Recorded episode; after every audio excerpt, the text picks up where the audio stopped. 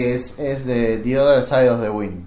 Eh, una película que mm, estaba no, no perdida, pero como encerrada por problemas legales, no se podía distribuir, había un montón de quilombos, etcétera. Se restauró y todo, que vamos a decir, nuevamente con esto de las producidas por Netflix. Netflix no se encargó de la restauración de toda la película y de todo eso. Lo que hizo Netflix fue, a lo sumo, poner la plata. Ahora, la restauración no la hace Netflix. La hizo... No, un tipo con remedio Claro, vos lo ves ahí. Una Hay que entender a Netflix como una empresa. Es una empresa. ¿eh? Que, que- Que no pasa nada. O sea, no- No, pa- no, tiene- no, estoy- no hay eh, valoración en esto. Claro. Pero no hay valor. no- no sé, No hay valoración, pero tampoco tiene por qué haber adoración. ¿Cómo va a haber adoración? o sea, no hay valoración. Ahora, que haya adoración es una estupidez total. No hay valoración. eh, yo, Pero que yo si- tenga que salir si a nos decir- sentamos a hablar, yo te digo, bueno, de movida yo no te digo que esto es una mierda. Está bien, te respeto. Ahora, vos de movida no me digas que esto es la vida, porque eso es un estúpido. Es como ir a cargar nafta y decir que sos fanático de IPF. Claro, claro. o sea, es lo mismo, básicamente. Sí, después de andar, andar eh, canchereando con tus amigos que fuiste a IPF. Claro. No, la nafta esta me la puse IPF, ¿eh? ¿Qué pasa, flaco? Estaban vendiendo nafta, ¿qué tantas ganas tenés? ¿Qué estás cargando? Sí, sí. Y bueno, justamente mm, lo que hizo Netflix fue, digamos, sacar el pecho diciendo de nosotros somos los que traemos la nueva película de Orson Welles. Tremendo. Ahora vamos a empezar con la primera contradicción. Si a Netflix le importaba tanto, esta, su- supuestamente le importaba tanto esta nueva película de Orson Welles, ¿por qué yo cuando entré, y no, no solo yo, Sí, todos. todos entraban a Netflix y no estaba la nueva película de Orson Welles en la portada de Netflix. No es supuestamente un estreno fu- fundamental del año, que lo es. Y no, para Netflix no. Vos tenés primero Elite, ahí, una serie. Mejor dicho, mejor dicho. ¿Por qué si hay una intención de querer poner nuevamente al cine Orson Welles en su primer lugar y qué sé yo, Netflix que tiene toda la publicidad posible, digo carteles, Te la podría eh, poner en todos lados. la publicidad que, que te sale en YouTube, en cualquier video, eh, eh, ni bien das play, en todos lados, y vos vas en la calle y preguntás, ¿salió una nueva película de Orson Welles? Si lo conoce Orson Welles, te dice, "Pss, estás drogado. Claro, no, claro. Orson Welles dejó de, se murió. Te dice, vos sos eh, dinosaurio vivo, te va a Claro. decir.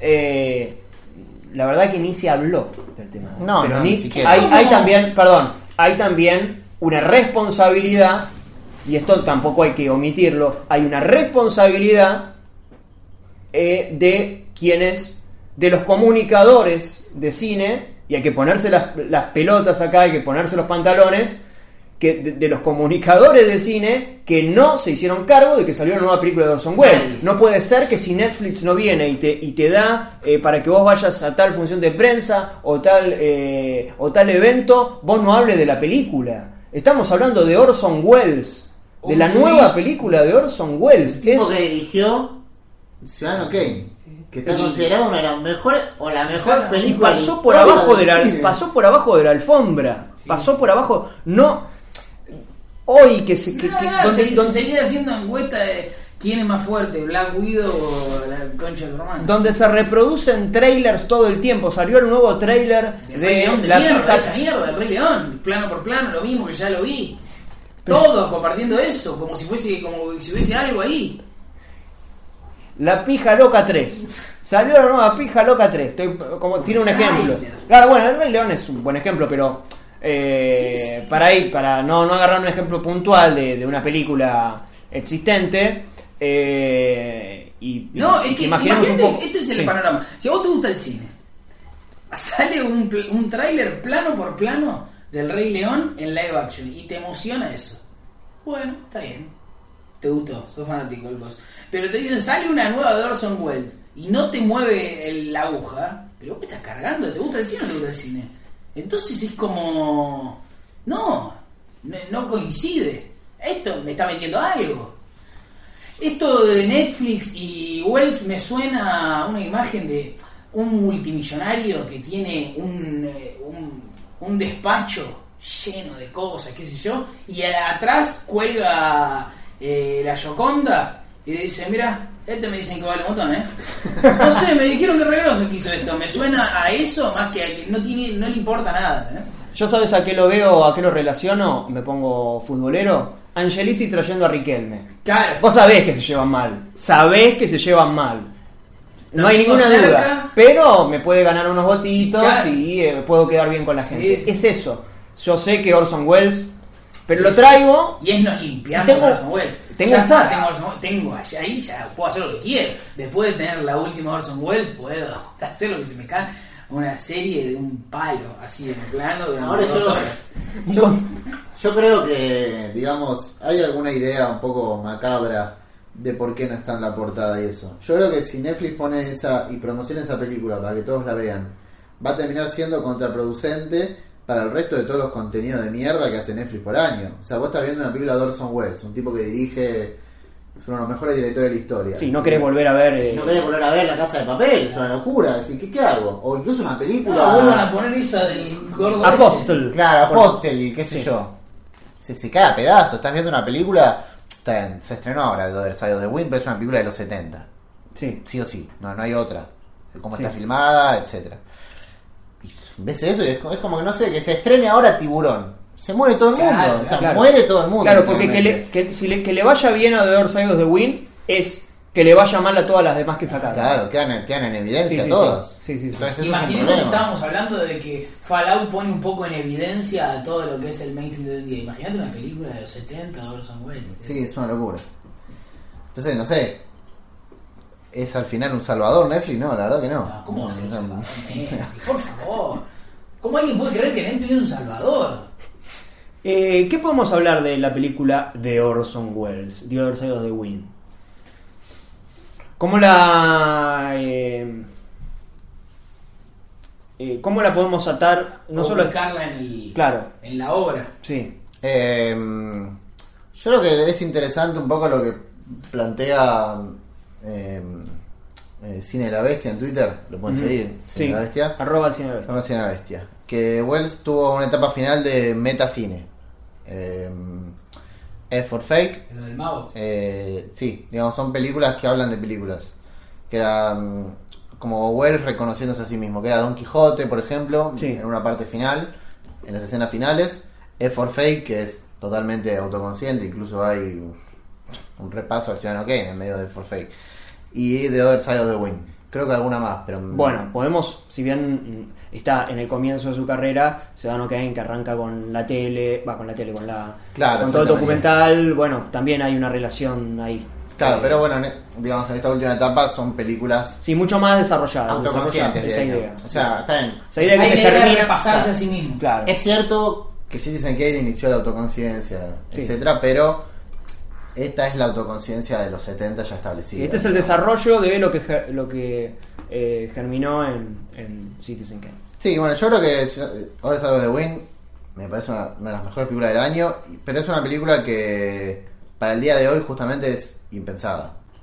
Lo curioso es que en este caso Wells no se pone en la piel de protagonista, lo cual Mm. hizo en todas sus películas, salvo The Trial, creo que ninguna más, me parece. Siempre fue el protagonista. Y en este caso está, digamos, eh, John Huston. Y John Huston hace de Wells, básicamente, el Sí. personaje de Wells. Pero lo curioso es que Wells hace un repaso final a su carrera y él no se pone en el medio. Como diciendo, bueno, hasta acá, hasta acá llegué yo. Sí, también pone a John Huston, ¿no? que es un director. Es un, un Hollywood clásico, totalmente. Sí. Y aparte lo curioso de John Huston es que se lo... mejor para ser de director que John Hughes. Claro.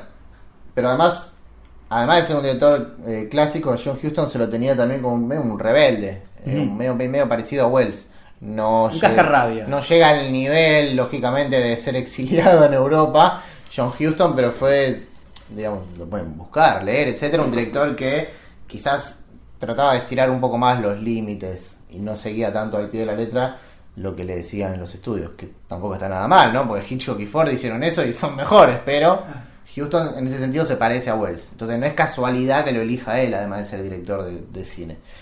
Y nada, la película básicamente es una película que trata sobre una película inacabada, sobre una fiesta que se da para mostrar por primera vez una película que es- estaba inacabada o se creía perdida, etcétera. O sea, ya Wells un poco predecía lo que iba a pasar con esta película, básicamente. Tremendo. Eso es una cosa. Magia. Un poco, claro, un poco también eh, hay que decir que a él también se le perdieron muchas películas. Claro, lógicamente. Casi que la perdió a propósito. Y de las movie también se la podría relacionar. ¿no? El otro día hablábamos eh, De las movie de las Hopper, movie de. Hopper, que además Dennis Hopper actúa también en The Other Side of the Wind. Entonces es, es una película para ver muchas veces y, y si uno ya vio La Hora de Wells o vio películas de Houston o, o vio películas Hop- de Hopper, ver cómo todas dialogan con Side of the Wind. Además en el en 70 y- Cinco, me parece. 75, bueno. Eh, es increíble. ¿no? Es, es una película increíble y que... Sí, es- adelantada a su tiempo. O sea, si ya es adelantada, sigue siendo adelantada para el día de hoy, inclusive. Y para los 70, olvídate. Si salía eso en los 70, seguramente la mataban, la destrozaban.